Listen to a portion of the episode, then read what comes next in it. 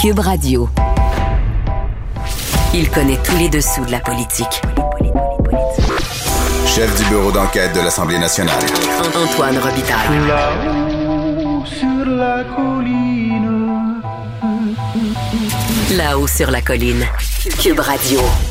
Bon lundi à tous. Aujourd'hui à l'émission, le prof Taillon, dans sa chronique constitutionnelle hebdomadaire du lundi, décrypte le jugement rendu vendredi par la plus haute cour sur le rapetissement du Conseil de ville de Toronto. Il y décèle des indices de la manière dont elle réagira, cette cour, lorsqu'elle se penchera sur la loi 21 québécoise sur la laïcité. Mais d'abord, mais d'abord, c'est l'heure de notre rencontre quotidienne avec Rémi Nadeau, qui est au bout du fil. Cube Radio. Les rencontres de l'heure. Rémi Nadeau et Antoine Robitaille. La rencontre Nadeau-Robitaille. Bonjour Rémi Nadeau, Bonjour Antoine. chef de bureau parlementaire à l'Assemblée nationale pour le journal. Et le journal? Comme ça, François Legault euh, reconnaît ses torts. Il reconnaît qu'il a été, pour reprendre euh, le dessin de Y, notre caricaturiste, un schtroumpf grognon. Oui, comme on le disait la semaine passée, surtout au mauvais moment. Alors, euh, écoute, dans ce temps-là, je trouve toujours, euh, on dit l'expression mieux vaut tard que jamais. Euh, François Legault euh, fait un certain mea culpa. Il a publié donc sur Facebook un long message dans lequel il revient sur la semaine très ordinaire qu'il a connue à l'Assemblée nationale dans le cadre euh, notamment de la journée Vérité-Réconciliation avec les, euh, les communautés autochtones et, et la journée de commémoration du décès de Joyce Echaquan. Alors, on, on l'a souligné à plusieurs reprises la semaine dernière. Je pense que c'est le thème de la semaine passée, là, le côté grognon de François Legault. On n'est pas arrêté de, on n'a pas arrêté de revenir là-dessus. Il a même gagné plusieurs prix vendredi. Oui, exactement, c'est ça. Et euh, je- bon, je pense qu'il a dû reconnaître euh, que ça avait été une mauvaise semaine. Euh, et donc, il a décidé, dans un long message, de, de, de revenir là-dessus et de dire que qu'il était conscient que la semaine passée, à l'Assemblée nationale, on n'a pas envoyé le message de compassion et de solidarité que la situation exige de nous. Ça manquait de dignité, c'était sûr. Ça, ça manquait d'élévation. C'est c'était c'était un spectacle plutôt gênant. Alors, euh, il ne s'attribue pas tous les torts, mais euh, il reconnaît qu'il a participé là-dedans ben, des échanges qui étaient acrimonieux alors qu'on devait euh, se montrer digne pour commémorer un Mm. moment important. Il a même dit, comme premier ministre, j'ai le devoir de donner l'exemple. Effectivement. Oui. Et puis, tu sais, ça m'a fait penser aussi euh, à, à l'humilité dont il voulait faire preuve. Tu te rappelles, en début, début de Ben mandat, oui. même en fait à son discours, là, euh, D'assermentation durant la- des après députés. l'élection, c'est ça exactement. Il disait donc, pour lui et pour les membres de son équipe de façon générale, euh, qu'il demandait de faire preuve d'humilité. Et c'est arrivé quelques fois après que M. Legault Mm. l'avait échappé. Tu sais, Ben oui. juste comme le, notamment le souvenir, le- le- le- l'espèce de blague ratée qu'il avait fait à l'endroit de Manon Massé, puis c'est comme euh, qui faisait allusion à sa moustache. Et après, il s'est excusé. Il avait présenté ses excuses, puis c'est arrivé une couple de fois comme ça où il, il a, il a reconnu euh, avoir euh, commis une erreur. Et il faisait justement un peu dans le contexte où il disait bon, il faut être capable de reconnaître ses erreurs. Je, je suis pas parfait. Euh, bon, puis on dirait. que On va l'écouter d'ailleurs. Euh, J'ai j'ai l'extrait de 2018 dont tu parlais là, il y a quelques secondes. C'est intéressant de, de le réécouter parce que je, je trouve qu'il a mis tout son mandat euh, sous euh, ce grand principe. Écoutons-le. C'était à la mi-octobre en 2018. Désormais, je parle aussi au nom des électeurs péquistes, libéraux, solidaires, qui n'ont pas voté pour moi, mais qui habitent chez moi. Donc, on doit être conscient de ça. Ça nous oblige à nous élever au-dessus des considérations partisanes dans l'intérêt supérieur du Québec et de nos concitoyens. Vous êtes maintenant député. C'est une grande responsabilité. Je vous convie à porter avec honneur et humilité ce privilège exceptionnel. Merci tout le monde. Merci. Alors tu vois, hein, c'est- c'est- il il l'avait dit dès le départ. Oui, et en même temps, je trouve qu'on l'avait perdu de vue un peu cet aspect-là de François Legault. Euh, c'est comme si dans les derniers mois, euh, puis toi tu, l'avais euh, relevé, euh, c'est comme s'il y avait tout le temps l'impression, on avait l'impression qu'il avait envie de se battre à la moindre occasion, et puis euh, il y avait des excès de combativité. Euh, c'est, ce qu'on a vu la semaine dernière. Alors je pense que là, ben, il a Mm. pris peut-être un, un temps d'arrêt, une pause, et Ben oui. il a pondu ce message-là. Je peux t'exposer une hypothèse. C'est que, d'une part, c'est sincère. Je pense qu'il il pense vraiment qu'il a fait une erreur. D'autre part, il y a toujours un aspect stratégique chez un politicien. Il sait très bien que demain, la coroner qui s'est penchée sur la mort de Joyce Echaquan va parler. Et, et qu'il va avoir plusieurs occasions cette semaine de se faire rentrer dedans encore. Et Oui. je pense que c'était bien qu'ils partent au moins la semaine sur un, un- un acte d'humilité, de, de contrition. Et ça va peut-être lui permettre de, de mieux répondre comme ça, de façon, d'une part, lui-même va peut-être se calmer et il va avoir avoué déjà une partie de ses torts dans les dérapages de la semaine passée. Oui, c'est ça. Ça lui permet un changement de ton. Et euh, tu le disais donc, euh, la coroner euh, qui a enquêté sur le décès de Joyce Echaquan va s'exprimer publiquement demain matin, bien que on, on sait déjà ce qu'elle pense parce que son rapport a été euh, publié la semaine dernière, Ben ça a oui. été euh, même coulé un peu d'avance. Et C'est sûr que c'est ce genre de rapport-là, ça, ça tombe dans les mains de plusieurs personnes, notamment des proches de la famille, et, bon, et, et des gens qui ont été euh, concernés par l'enquête. Euh, mais quoi qu'il en soit, François Legault, avant la période de questions du mardi, va s'adresser aussi euh, euh, aux médias. Euh, il y aura donc ce qu'on appelle un espèce de mêlée de presse là, avant la période de questions. Il pourra commenter de vive voix aussi pour la première fois. Et bien sûr, ben bien sûr.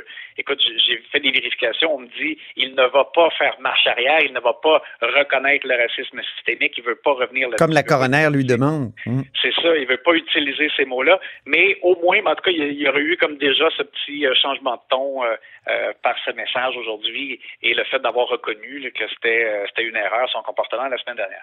Changement de ton aussi par un discours d'ouverture le 19 octobre. On l'a appris ce matin. Donc, est-ce que... pourquoi il fait ça, selon toi, Rémi? Ben, c'est sûr que dès la, moi, dès la fin des vacances, j'avais parlé à des gens euh, proches de M. Legault et on me témoignait euh, une préoccupation euh, à l'égard de ne pas paraître un gouvernement usé par la gestion de COVID, alors qu'il reste une année de mandat et qu'on aura rendez-vous avec l'électorat en 2022. Euh, la CAC a mis de l'avant beaucoup d'engagements électoraux euh, en début de mandat, notamment en matière de réduction euh, de fardeau fiscal. Euh, ils ont livré beaucoup, mais ils, ils- ils veulent montrer à la population qu'ils ont encore de l'énergie, qu'ils ont encore des idées. Euh, et des choses à accomplir en vue de, de deuxième mandat. Alors c'est sûr qu'on veut profiter de la dernière année pour mettre la table et montrer aux gens qu'on a euh, on a encore beaucoup de vigueur et des, des choses à accomplir. En, en santé, en éducation, là, la pénurie de main-d'œuvre est telle que ça commande des, euh, des gestes et des actions euh, rapidement. Ils vont vouloir montrer qu'ils bougent là-dessus et qu'ils ont une vision pour la suite des choses. Donc, je te dirais principalement, il y a ça. Là, il y a On- 81 des promesses, selon le polymètre de l'Université Laval, dont je reçois souvent les artisans ici, ici à ce micro, le polymètre qui dit qu'il y a 81% des promesses électorales de François Legault qui sont déjà respectées. Oui, c'est ça. Mais ce qui reste, ce sont des choses euh, euh, qui, à mon avis, ne pourra pas livrer. Euh, donc, ceux qui sont, comme qu'on pourrait dire, en suspens, comme par exemple le fait de réduire à 90 minutes le temps d'attente à l'urgence pour voir euh, un médecin, ça n'arrivera pas, là. Euh, dé- déjà qu'à la base, c'est un engagement difficile à remplir, mais là, c'est sûr qu'avec la COVID puis tout ça, ça, ils n'y arriveront pas. Euh, le meilleur accès pour les médecins, euh, ça va être difficile aussi de, vraiment là, présenter des, résultats tangibles. Mais, donc, c'est ça, ils veulent à tout le moins montrer euh, qu'ils posent des jalons pour euh, améliorer rapidement ces, ces éléments-là. Donc là, il va y avoir un, un projet de loi sur les médecins qui va peut-être euh, justement braquer les médecins, mais en même temps, les médecins ont moins de, de tirando dans la population qu'avant, moins Oui, de prestige, ça, c'est ça c'est certain. Ils sont tombés de leur piédestal. Oui. Et, et d'autre part, il va y avoir ce grand projet de loi sur les services de garde. Là. Oui, Et- ce sera le premier d'ailleurs parce que euh, le projet de loi sur les services de garde, c'était euh, planifié pour être présenté cette semaine, mais on, on va euh, retarder, on va profiter du fait justement qu'on fait un discours inaugural et ce sera la première euh, premier morceau là, en termes de, de, de projet de loi qui sera présenté euh, après cela. Mathieu Lacombe va présenter un, un plan pour euh, créer des places en garderie et il y a un projet de loi qui va avec ça.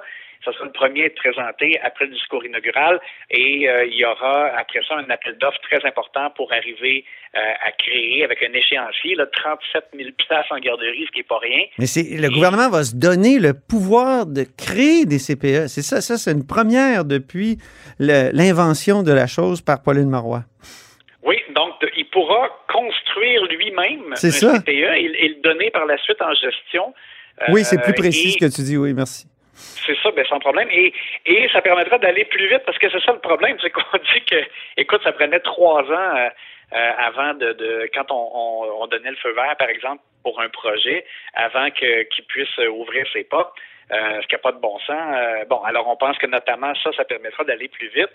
Et après ça, d'offrir des places, mais ça prend aussi des éducatrices, on en a parlé. Donc, la, la négo cet automne sera importante avec les éducatrices. Mais, bref, on, avait reporté l'idée du discours inaugural au retour des vacances en raison de la quatrième vague qui menaçait.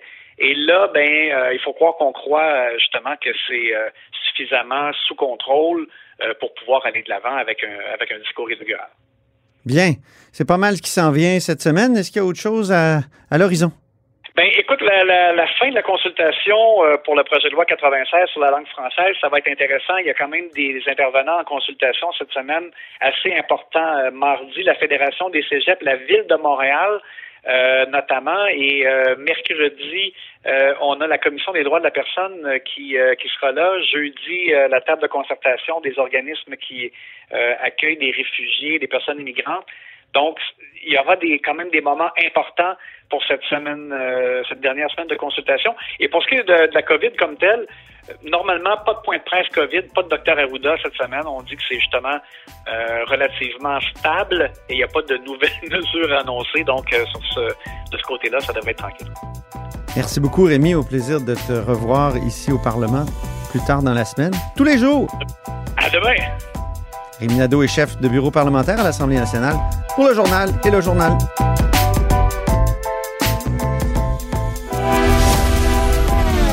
Grand philosophe, poète dans l'âme, la politique pour lui est comme un grand roman d'amour. Vous écoutez Antoine Robitaille, là-haut sur la colline. C'est lundi, jour de chronique consti.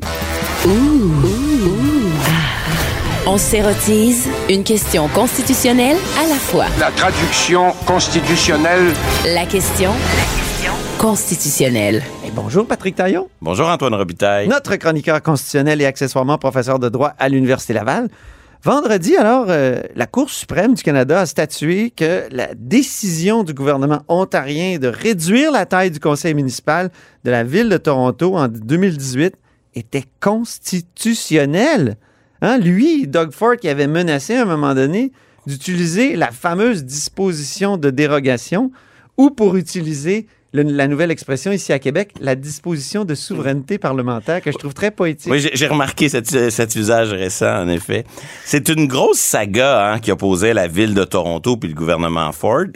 L'histoire en tant que telle est intéressante, la décision est importante, mais c'est surtout les répercussions que cette décision-là va avoir sur d'autres décisions, notamment euh, une décision qui est très suivie au Québec, hein, qui va concerner la loi sur la laïcité, la loi 20, 21, le dossier HAC.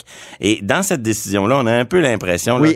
HAK. hein? Oui, HAK. C'est du nom de la plaignante euh, Oui. contre la loi 21 de la laïcité. Et, et on a l'impression que, que la, la Cour suprême est en train, dans certains passages, de nous donner déjà là où elle loge par rapport à la manière, euh, le sort qu'elle compte réserver à une loi comme euh, la, la loi 21 qui comprend une dérogation, mais qu'on attaque quand même en utilisant quoi? Des règles non écrites. Donc, c'est la même chose un petit peu, en tout cas dans le dossier Toronto contre euh, le gouvernement Ford, c'est que le, la protection du droit de vote elle existe dans la charte canadienne, mais seulement pour les provinces puis le fédéral. Et là, au fond, on voulait mobiliser le droit de vote au municipal. Qui ont?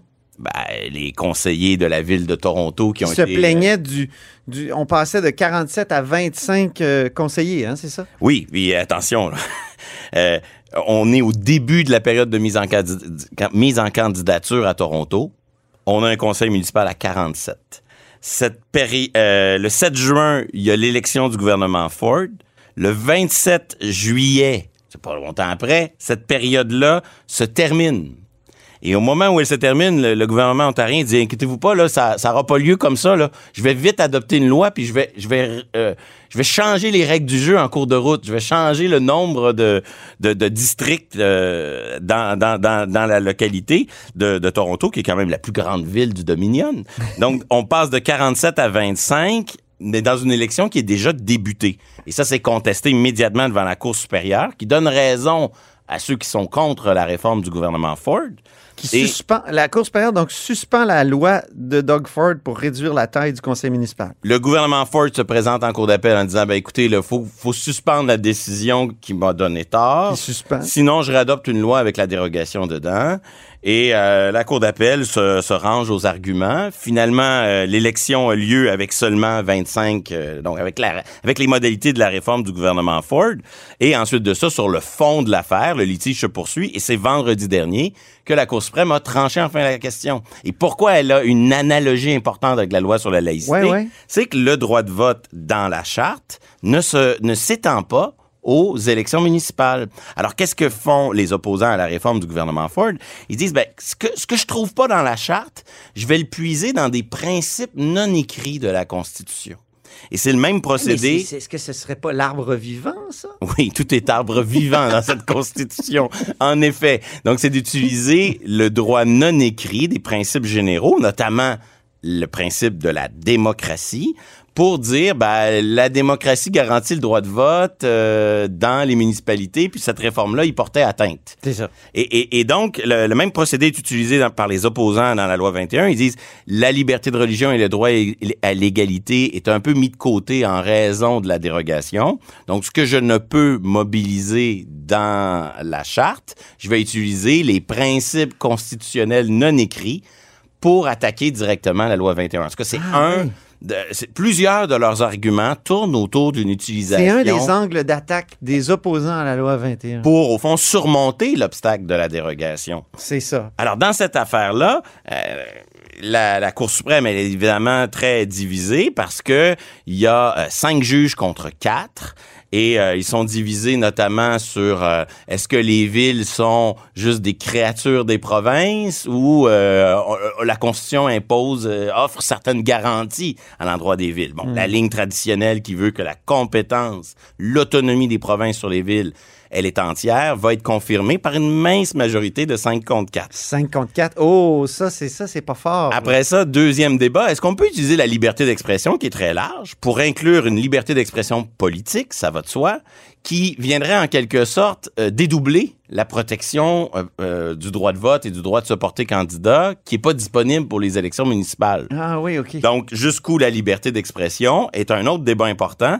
Et là, on voit une cour extrêmement divisée entre une majorité. Ils s'entendent pas juste sur comment interpréter les circonstances. Ils s'entendent même pas sur les critères à appliquer puis la manière de qualifier la, la situation.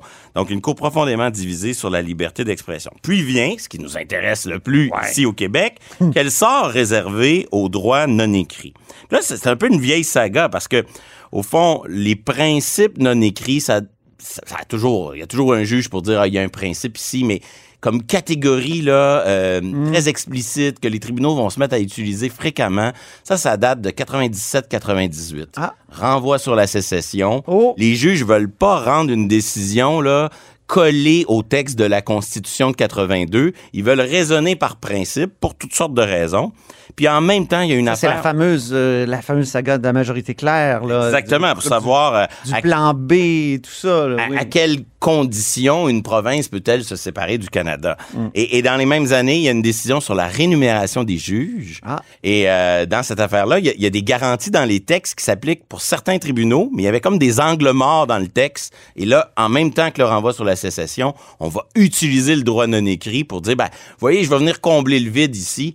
Et donc, ces deux décisions-là là, relancent énormément euh, cette idée d'utiliser le droit non écrit. L'arbre vivant? Oui, un- une des branches. Une des dire. branches de l'arbre vivant, mais, mais est-ce Et- que ça, ça permet aux juges carrément de légiférer? Ben, d'une certaine manière, les, les principes non écrits, c'est les juges qui les inventent. Ah oui. Mais c'est pas de la législation, c'est pire encore, c'est de la supra-législation ou de la Ah oui. super-législation parce que le juge, lorsqu'il découvre, sécrète, génère une norme non écrite, ben, il génère une norme qui est au-dessus des lois et que personne ne peut modifier, sauf une réforme constitutionnelle qui est en pratique impossible. C'est ça. Donc, c'est un enjeu de pouvoir énorme entre euh, le politique et le, et le judiciaire que- de savoir c'est quoi la place de ce droit non écrit. Et à la suite de renvoi sur la sécession, fin des années 90, là, il va y avoir des décisions qui vont aller dans toutes sortes de directions. Par exemple, la ville de Westmount, au moment des diffusions municipales au Québec, Ici au Québec, oui, la loi de Lucien Bouchard, la- de Louis oui, Arel, oui. et ensuite, il y avait eu les diffusions organisées par le gouvernement Charest. Ah oui, oui. Mais bref, dans cette saga-là, à un moment donné, la ville de Westmount va aller en Cour suprême pour mobiliser un principe non écrit déjà reconnu par la Cour suprême de respect des minorités pour attaquer directement euh, la réforme. Et euh, les tribunaux vont dire non, non, ça, ça marche pas. Euh, À l'inverse, on a d'autres décisions où ça va être plus ambigu, où la Cour dit, ah, les principes, c'est du vrai droit, on peut invalider des lois avec ça. Et là, dans la décision euh, rendue vendredi dernier... Sur le conseil municipal À de 5 Toronto. contre 4, c'est, c'est, c'est très, très, très serré. Mais on a une majorité qui dit, en quelque sorte, c'est moi qui parle, ça suffit, là, les principes, ça joue un rôle précis. Ça sert à interpréter le reste. Donc, si un principe a rien à voir avec le texte, si le texte dit le contraire, c'est pas vrai qu'on peut utiliser les principes pour écarter le texte. Et on va dire aussi, les principes doivent guider les tribunaux lorsque les tribunaux élaborent ce qu'on appelle souvent ici à ce micro des critères jurisprudentiels. Les tribunaux parlent parfois de doctrine. Au fond, qu'est-ce qui est raisonnable, mettons, lorsqu'on parle d'une atteinte à la charte? Ben, les tribunaux vont élaborer une série de critères. Euh, comment on fait pour savoir si une loi fédérale puis une loi provinciale est incompatible? Ben, ils vont élaborer des critères. Fait que là, la majorité a dit, quand on a à nous-mêmes à, se doter de critères, il faut se coller au principe, ça donne une cohérence. Mais après, c'est terminé. Vous pouvez pas nous demander d'utiliser un principe quand il n'y a aucun fondement dans le texte pour invalider directement une loi. OK, donc les juges euh, s'abstiennent d'intervenir dans, ce- dans cette, euh, dans cette décision-là euh, de vendredi. Exactement. Et- Ils, ne, ils ne veulent pas utiliser un principe non écrit de démocratie pour élargir euh, ce que ce que le constituant de 82 n'a pas voulu élargir, c'est-à-dire euh, pro- une protection à l'endroit de la démocratie municipale. Hmm. Et, et- et donc c'est une décision, une majorité qui fait preuve de On de coupe la branche de l'arbre vivant, là. on peut dire, ou en tout cas, on dit qu'elle doit pousser à l'intérieur de certaines limites. Et euh, parce qu'un arbre, ça pousse pas n'importe comment non plus. C'est ça. Et à l'inverse, la majorité, la minorité, la dissidence de quatre juges, elle dit totalement l'inverse. Il faut aller dans la direction où le droit non non écrit peut servir à cela. Et, et c'est important dans le Dont la juge Abella, Oui, c'est elle qui rédige les, les motifs pour la, la, la, minorité. qui est une juge euh, comment dire, reconnue pour être interventionniste. Oui, oui, une juge plutôt progressiste, activiste, euh, en ça. effet, qui quitte le tribunal bientôt. C'est un Ouais. peu euh, une de ses dernières décisions. Et, et c'est important parce que, à un moment donné, la majorité, elle va même prendre l'exemple de l'article 33. Alors Ça, que le pas- c'est pas gouvernement. anodin, ça? Ben oui, alors que le gouvernement Ford n'a que menacé Hey, en on- appel on de rappelle que l'utiliser. l'article 33, c'est la disposition de dérogation ou de souveraineté parlementaire. qui est au cœur du, de, de, de la loi sur la laïcité, de la loi 21. Donc, le- le- la majorité n'a pas besoin de parler de l'article 33, mais elle veut dire que si jamais on faisait, si jamais on donnait au principe non écrit la portée que la minorité veut leur donner, Ouais. ça aurait de très graves conséquences Ben oui. sur l'équilibre des pouvoirs prévus par l'article 33. Ah, Il y a même le terme erreur judiciaire Oui. qui, est, é- qui est écrit par la Cour suprême à quelque part. La Les majorité- conséquences de cette erreur judiciaire seraient particulièrement importantes. Oui, la, la Cour dit, euh, nous, comme pouvoir judiciaire, on a du pouvoir, mais ça se peut qu'on l'exerce mal parfois, ça se peut qu'on se trompe. L'article 33 sert à donner aux politiques euh, euh, euh, une occasion de, de répliquer, une occasion de répondre à cela en utilisant la dérogation. Mais si pour court-circuiter la dérogation, on s'appuie sur des normes, non écrites. Ben, finalement, c'est cette espèce de capacité des politiques de répondre qui n'existera plus. Donc, au fond, les juges de la majorité nous disent, alors qu'ils n'ont pas besoin de le faire, euh, donner ce sens-là au principe, on le voit, euh, c'est comme s'ils nous disent, on le voit venir. Bientôt, il y aura des dossiers devant nous. euh, qui vont concerner où l'article 33 va être impliqué, puis on voit bien l'enjeu de pouvoir que derrière, et nous on prend tout de suite position, notamment avant que la Cour d'appel du Québec se prononce, en disant attention, 33 fascinant. doit servir à ce pourquoi il est prévu. Ce à quoi évidemment Ça renforce vraiment la disposition de dérogation. oui, et ça dénote une compréhension, à mon avis, assez juste de sa raison d'être. Par exemple, à un moment donné, les juges de la majorité disent, écoutez, quand on dit euh, au nom de la démocratie, il faudrait invalider la loi du gouvernement Ford, attention, la démocratie a deux tranchants ici. Parce qu'au fond, la loi du gouvernement Ford, elle a été et c'est un gouvernement qui a été élu démocratiquement, qui a proposé cela à visière levée, qui le fait Ben adopter. oui. Alors, on peut dire elle nuit à la dé- au fonctionnement de la démocratie locale à Toronto, certes, mais on a une constitution qui garantit le fédéralisme et donc l'autonomie de l'Ontario de faire ce qu'elle veut avec ses municipalités. On a une constitution qui garantit aussi l'idée que la démocratie, c'est la capacité pour le Parlement ontarien de Oui. adopter ce genre de loi-là. Donc, on montre que les principes, finalement, sont très élastiques, qu'on peut leur- les utiliser dans un sens comme dans l'autre. Et au fond, la majorité nous invite à dire, ben, n'allons pas dans cette direction-là. Restons un peu plus collés sur le texte. Cela dit, C'est intéressant. tout ça ne tient que par un fil. Alors, Parce que la Cour a déjà valorisé les principes non écrits dans En une effet. cause qui te concerne. Ah oui, ça c'est vrai, c'est vrai. J'avoue que sur le plan de la nostalgie, en lisant cela, j'ai été un peu surpris parce qu'avec ma collègue Geneviève Motard, j'ai été longtemps impliqué dans une contestation d'une réforme fédérale des, des règles de succession au trône. Et dans cette affaire-là, où persisterai toujours à croire que sur le fond, on avait raison, euh, le gouvernement fédéral s'en était sorti de façon très habile en convainquant les tribunaux, Cour d'appel et Cour supérieure du Québec, qu'au fond, on avait tort parce qu'il y avait un principe non écrit Ah. qui disait exactement le contraire de nous. Et comme il était non écrit et dans la Constitution, il y avait, il y avait rien à faire, c'était réglé. Et ce qui était drôle, c'est que ce principe contredisait directement le texte de l'article 2 de la loi de 1982 sur le Canada, l'article qui disait, au fond, les Britanniques peuvent plus légiférer pour nous après 82. Et toute la Ah, presse en fédérale... modifiant le- les règles de succession royale, Et- les Britanniques ont légiféré pour le Canada. Et tu- ce contre quoi tu t'es, tu t'es battu devant les tribunaux. Puis Je suis finalement- battu pour l'indépendance canadienne. Oui.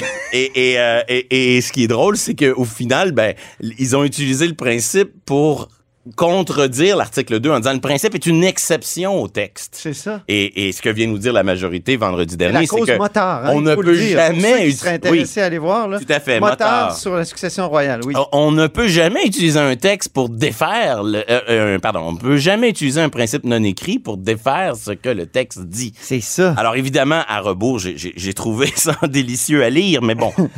mais ce qui est important à retenir, je pense, pour nos auditeurs, c'est que le, la décision de vendredi envoie donc un signal très clair de ce que cinq juges pensent, une majorité, pense être le rôle de la dérogation, le respect qu'on doit y accorder et la limite à- à ce qu'on peut faire dire à des principes non écrits au détriment de ce que le texte de la Constitution prévoit. C'est vraiment un message très clair, très fort, très explicite.